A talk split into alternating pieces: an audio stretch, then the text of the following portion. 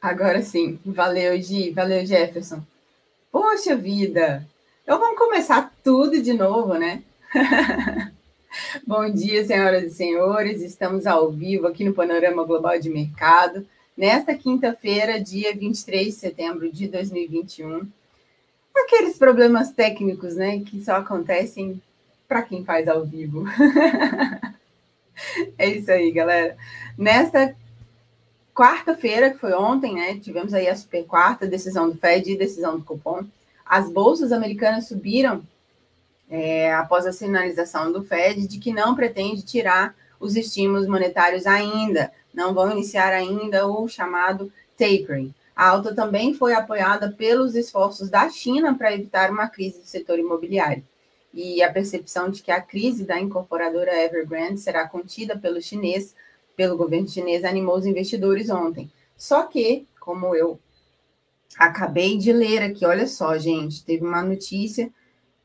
Dizem fontes que a China está se resistindo a resgatar e salvar a incorporadora Evergrande. Vamos aguardar aí cenas dos próximos capítulos, né? Nesse grande problema. Bom, a comunicação do Fed veio em linha com o esperado e melhora o sentimento o fato de que o presidente, o Jeremy Powell, na coletiva de imprensa, deixou aberta a possibilidade de, de estender os estímulos se a economia precisar. Aumentou, porém, o número de diretores da autarquia que acham que a normalização dos juros começará em 2022. Então, a gente vai ficar atento aí, hoje, principalmente, aos pedidos semanais de seguro-desemprego. E tem muitos PMIs para sair também, viu, galera? Ontem, então, o Dow Jones avançou 1%, o S&P 500 à vista 0,95%, o índice Dow Jones fechou aí em alta, né? O Nasdaq Composite também em alta de 1,02%. O S&P Futuro, vocês estão acompanhando aqui no, no gráfico, fechou aí, olha só, em 4,391, uma alta de 1,13% o S&P Futuro, e chegando ali na região do ajuste, né, dos 4,413. O volume comprador aqui, o volume financeiro comprador está bem acima da média móvel, e isso significa que a probabilidade de que suba. Vamos esperar, viu, galera? Depois dessa notícia aqui, a gente precisa esperar o que, que vai realmente, de fato, né, ser verdade. Isso aqui são fontes ainda que estão falando sobre essa resistência do governo chinês em ajudar a incorporadora. Mas vamos seguindo aí as nossas tendências. O S&P, no longo prazo, a tendência é de alta, mas no curto prazo a tendência é de queda. Temos aí suportes nos 4,338 e resistências ali nos 4,448, ok? Bom, vamos então falar de petróleo. Petróleo do tipo Brent, que é o petróleo referência para a Petrobras está em queda de 0,41%, operando aí, sendo cotado a 75 dólares e 90 o barril. O petróleo WTI está sendo cotado agora em 71 dólares e 94 o barril, uma queda de 0,40%.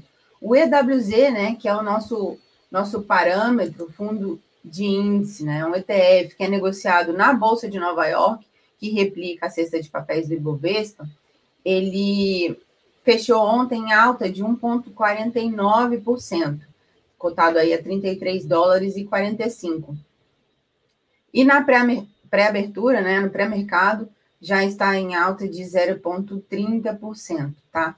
E isso é um bom sinal. Agora vamos olhar o VIX, o VIX, que é o índice do medo, um indicador aí que verifica a volatilidade. Ontem eu recebi algumas perguntas sobre o VIX, e não, gente, a gente não tem nenhum parâmetro no Brasil, né? Não temos um indicador aqui no Brasil que é, seja equivalente ao VIX. Então, por isso que a gente olha lá, porque ele mede justamente é, a intensidade dessas 500 ações mais negociadas do mundo, né? São as 500 maiores empresas, é o S&P 500. Então, ele é um índice que analisa esse comportamento de medo. E hoje ele está em queda. está em 19,71, que é daí de 5,56%. Isso é um bom sinal, né? Significa que o medo, a incerteza está mais baixa, né? Menos risco, mercado um pouco mais estável. Quando ele está acima de 20, é de fato muito preocupante. Vamos falar um pouquinho então de Bitcoin.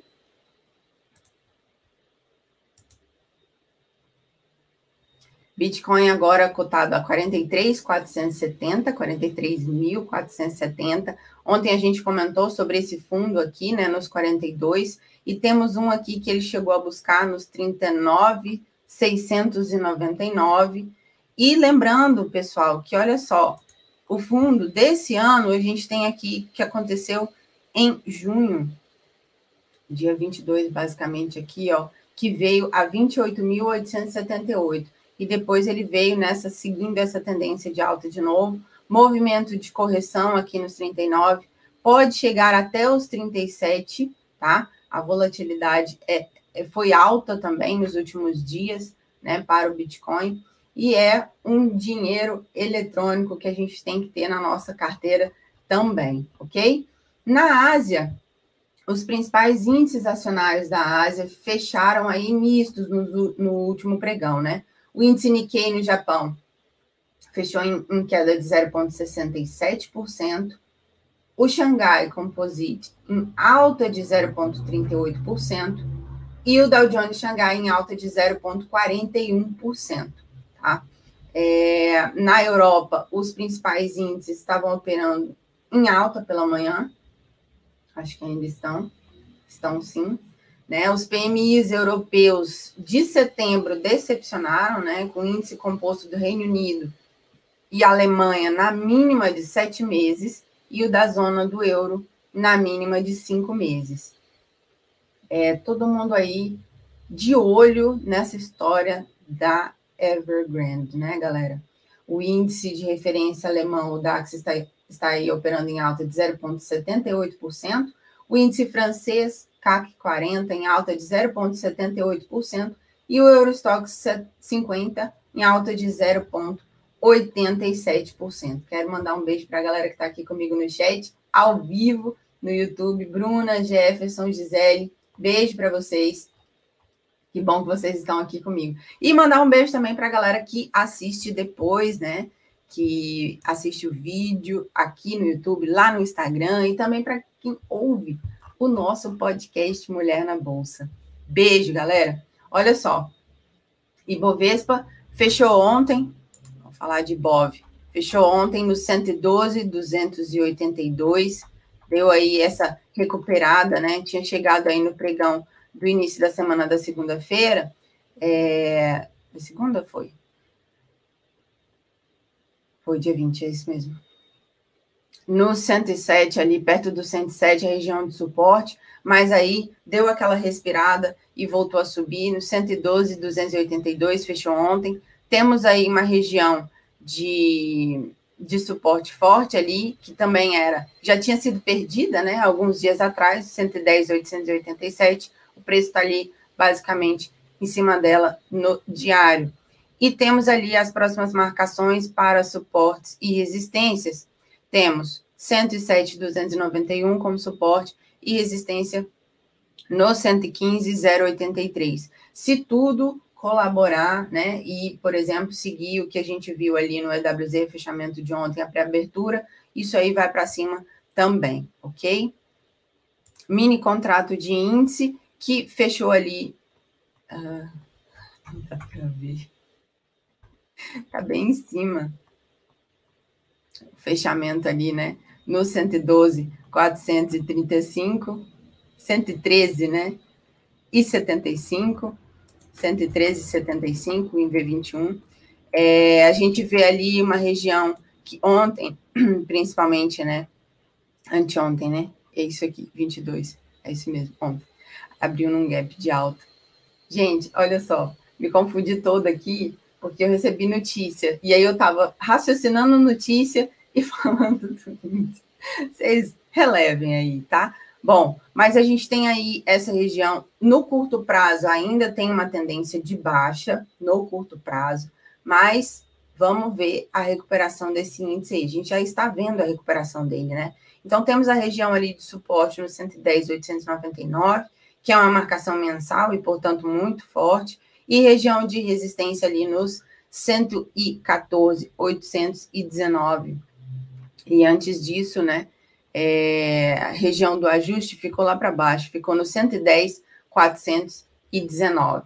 Então, é, agora vamos falar de dólar futuro. Dólar futuro do índice, galera. Peraí. Dólar futuro que ontem fechou ali em 5,299, ainda seguindo e respeitando essas regiões aqui, que a gente já havia feito a marcação dos preços, né?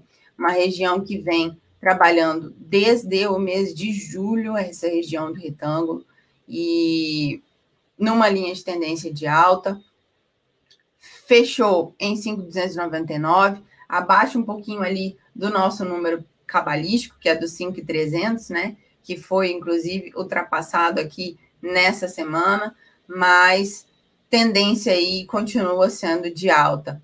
Nossa região de suporte ali em 5,201 e resistência em 5,424, ok? preço continua trabalhando nessa LTA. Coloque parte da sua carteira em dólar. Se você ainda não fez isso, faça, tá? Comece aos poucos, faça, abra sua conta na Stake, essa plataforma que é super acessível. Use, use o código Mulher na Bolsa para você ganhar uma ação assim quando você abrir, né?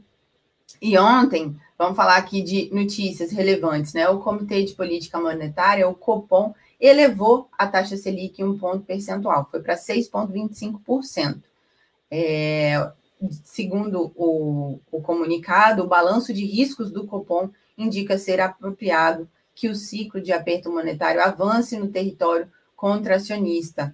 Ah, o Banco Central citou a desaceleração do crescimento das economias asiáticas com a variante Delta do coronavírus e as surpresas inflacionárias recentes como um fator aí adicional de risco alertando também para o cenário fiscal de incerteza e as commodities. E hoje tem, galera, vários PMIs aí saindo. PMI é aquele indicador que mede a atividade econômica de um país a partir de pesquisas mensais realizadas por empresas. Então, sempre que tem é, esses dados, né, saindo indicador PMI, significa que é, a gente vai saber como que está se comportando a economia, e isso movimenta também é, setores do mercado financeiro, ok? Então, a gente tem na Europa, temos na Inglaterra IPMI composto, industrial e de, do setor de serviços. Nos Estados Unidos, temos aí pedidos iniciais por seguro-desemprego, índice de atividade nacional do Fed de Chicago também vai sair, e média de pedidos de seguro-desemprego das últimas quatro semanas. Tudo isso para hoje. Galera, esse foi o nosso panorama. Espero que vocês tenham gostado. Se gostou, deixe seu like. Se não gostou, pode deixar o seu dislike, que eu vou entender também. Beijo, inscreva-se aí no canal e até amanhã. Fui!